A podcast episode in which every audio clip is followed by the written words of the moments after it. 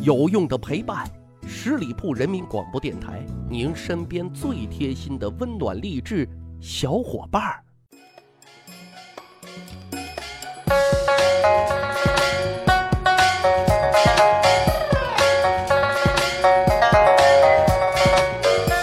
去扒历史，增长见识，密室趣谈，我是大汉啊。历史总能找到一定的规律的，比如说替身这个职业，古代帝王将相啊，很早就用替身了。那时候替身是用来背锅的啊，很悲催。现在明星大腕拍戏的时候啊，也用替身，但是他们不用背锅啊，给个背影就行。但是无论古今啊。替身这个职业都是付出型的，啊，职业的性质就是委屈自己成全别人，啊，尤其是在古代，想要成为一名合格的替身，除了有胆识、气魄、忠义之外，还要有不怕死的决心，啊，虽然他们不是主角，但是历史却因为他们发生着改变。今天咱们就来扒一扒几位替身哥，说的第一位。唐丑富，啊，他是春秋时期的齐国大夫。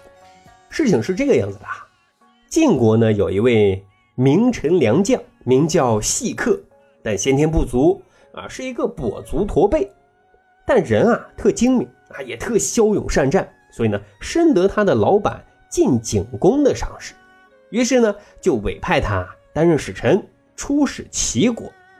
按道理啊，外交官。啊，你代表一个国家的形象气质。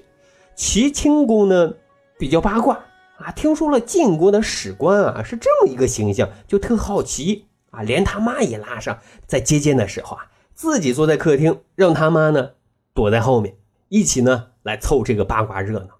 这齐清公他妈也是啊，你好奇归好奇，你笑出声来是几个意思啊？而且还笑得特夸张。细客当然知道。这不就在羞辱自己吗？怒不可遏呀！回国之后，老谢就请求晋景公出兵伐齐但是晋景公不同意，认为时候未到啊，就让老谢啊你消消气。终于，老谢啊找到了出这口气的机会。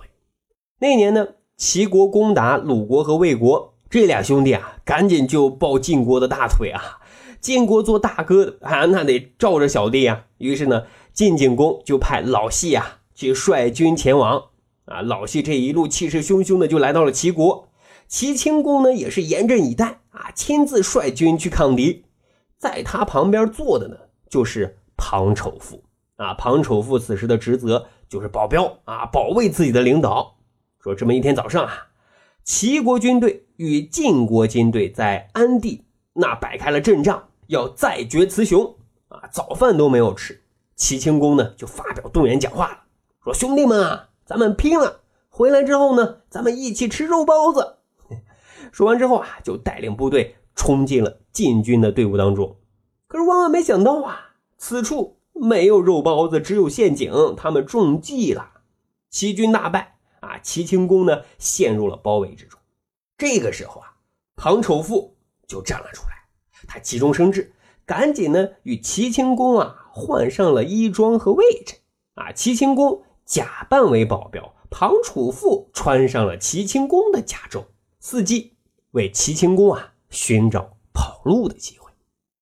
那很快，细客的手下一员大将韩厥杀到了齐清公的车前啊，俘虏了所有的人。哈，这韩厥啊可高兴嘚瑟坏了，他当然也不知道谁是谁啊，就知道齐国的老大被自己给逮住了，回去就等着领功得赏呢。现在啊，一名合格的替身演员就开始了他的表演。在往回家的路上啊，假装齐清公的庞丑妇啊，说自己口渴了啊，就取出一个瓢，命令身边的齐清公说：“我渴了，去打点水来。”啊，这韩厥啊，性子也大，大大咧咧，也没在意。结果呢，齐清公呢就以打水为由，在眼皮底下偷偷的就逃跑了。之后呢，又在沿途齐军将士的帮助之下，安全撤离回去了。这边憨憨的韩厥带着齐清公的替身庞丑富回到了禁军大营，结果可想而知啊，禁军都炸锅了，因为细客见过齐清公，更忘不了他妈那讥讽的笑声啊！所以他知道自己中计了啊，当即就要杀了庞丑富。但是庞丑富却有理有据的说：“臣子代替君主赴难，至今还没有人这样子做过。我首先这么做了，反要被杀害了，以后谁还敢这样忠于君主呢？”细客啊，刚才也说了，是大将名相。听完庞丑富的话，想想也对，哎，就对身边的人说：“代君赴难的臣子不能杀啊！我赦免了他，用来勉励尽忠国君的人吧。”哎，于是就放掉了庞丑富啊，庞丑富也就非常圆满的完成了自己的任务。据说啊，现在济南有一条路就叫做丑富路，以纪念庞丑富的忠义呀。好，说完了第一位替身庞丑富之后啊，咱再说说纪信啊，他是刘邦手下的一名将领啊。根据《项羽本纪》里记载，公元前二百零四年，这个时候啊，楚汉之争已经进入了第三个年头了。楚霸王把刘邦啊围在了荥阳，刘邦这个苦啊，城内是缺水断粮，危在旦夕。就在这个时候啊，他的替补纪信啊闪亮登场了。他给刘邦就建议啊，说自己跟刘邦的脸型啊很像啊，我来假扮你，咱们呢来一个诈降，你呢就趁机啊赶紧逃出城外。刘邦这么一听啊，可高兴坏了，于是就赶紧让陈平啊写了一封投降书，说自己当晚啊就打开东门出城投降啊，同时也在城内放出风声，制造假舆论啊，说城内啊粮草已尽，刘邦要投降。这投降书一到项羽那块啊，项羽也老开心了，早早就在东门等着。可是当东门打开的时候啊，刘邦没有出现，出现的是一群群跳广场舞的大妈们啊，他们争先恐后的出城来了。项羽的军队都蒙圈了，这是啥情况啊？就在此时啊，刘邦呢已经在小弟们的护送之下从西门逃跑了。可怜了楚军战士啊，那是望眼欲穿啊，是左等右等不见刘邦出来。哎，终于身着汉王服饰的纪信乘坐刘邦的坐骑，慢悠悠的出城了。这让项羽啊提着的心终于踏实了。项羽呢不知情，那是大喜过望啊。楚军呢也是高呼万岁万岁。但是啊，等项羽走近一看，我去，你谁呀？啊，纪信这边呢？视死如归，大喊：“吾乃大将军纪信！”啊，项羽彻底都被激怒了，马上就质问：“刘邦跑哪去了？” 嘿，纪信这边轻蔑的回答：“汉王早已离开。”哈哈，项羽我们都知道啊，一代枭雄，粗线条的汉子。他看纪信啊，也是条汉子，很忠义，本来呢还有招降的意思，但是纪信不从啊。项羽呢，就彻底失去了理性，那是气急败坏，直接就将季信哎活活给烧死了。刘邦呢，还算是比较仁义的。后来呢，战胜项羽之后，建都长安，在庆功会上啊，就想起了季信的功劳，封季信为都城隍。后来呢，还下令全国各县城啊都要建这个城隍庙。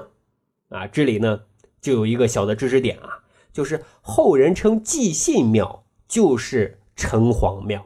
啊，寄信的塑像为城隍老爷，大家有没有 get 到这一点呢？好，再说下一位替身，也是位忠义良将韩城啊。韩城是谁呢？朱元璋称吴王的时候的一名部将啊。事情是这个样子的，当时呢，朱元璋和陈友谅啊在水上 PK 啊，双方在鄱阳湖展开决战。可是朱元璋那时候啊，实力不济。啊，好几员大将都战死沙场。更悲催的是，朱元璋准备跑路的时候啊，船还给搁浅了，一下子就被陈友谅的猛将啊给包围了。啊，看到此情此景啊，朱元璋满脸的失落啊，连声哀叹啊，说这是上天要亡我啊，上天要亡我啊！哎，就在这个时候啊，甘愿做替身的忠义之士韩城那就闪亮登场了。韩城呢？满腹情感的就对朱元璋说：“啊，自濠州起义，历尽艰辛，眼看元朝将灭，百姓重见天日，今主公一死，群龙无首，岂不功亏一篑？前劳尽弃。古人云：“杀身已成仁，属下不才，但与主公状貌相似，自请替主允身。虽死九泉之下，也对得起延怀父老。”这段很简单啊，大家也都好理解。他是说完啊，就强行与朱元璋更换了衣裳，冒充自己就是朱元璋，然后对着陈友谅的部队就喊话啊，说：“放过我朱元璋的兄弟们！”我朱元璋就投河自尽。那得到对方的确认之后，韩城义无反顾的就跳入了河中啊！这一下子，陈友谅的部队可大乱了。为啥呢？因为各个将领啊、士兵都争先恐后的跳入湖中，要打捞朱元璋的尸体。这是为什么呢？原来在开战之前啊，陈友谅曾经许诺啊，说得朱元璋的脑袋可以升大官、发大财。哎，所以这会儿大伙都在抢朱元璋的人头。朱元璋那是善于发现并把握机会的人，他就趁着这个乱子的时候啊，逃跑了。哎，之后再组织全军啊进行反击。这一下子大难不死必有后福的朱元璋啊，顺利的 KO 掉了一代枭雄陈友谅呢。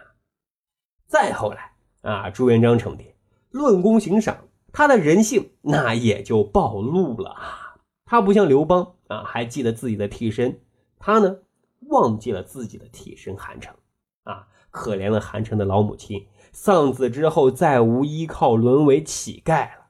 只有一天啊，韩城的老母亲终于找到机会拦住了朱元璋，痛斥其忘恩负义。哎，朱元璋这才反应过来，追封韩城为高阳侯，修建了高阳侯府。啊，韩城的老母亲这才得以善终啊。好，长见识，长谈资，密史趣谈，这就是咱今天所要讲的历史上的替身，他们都是忠义哥呢。咱还有一个趣吧历史的小分队，如果您对历史边角料很感兴趣，欢迎大家关注十里铺人民广播电台的公众微信账号，然后回复数字一就可以添加大汉的个人微信。经过简单审核之后，我就会邀请大家进入这个小分队当中，咱就可以谈天谈地聊历史段子。本期节目就是这样，感谢收听，下期再会。本期节目由十里铺人民广播电台制作播出。了解更多的资讯，请关注十里铺人民广播电台的公众微信和新浪、腾讯的官方微博。感谢收听，我们明天再见。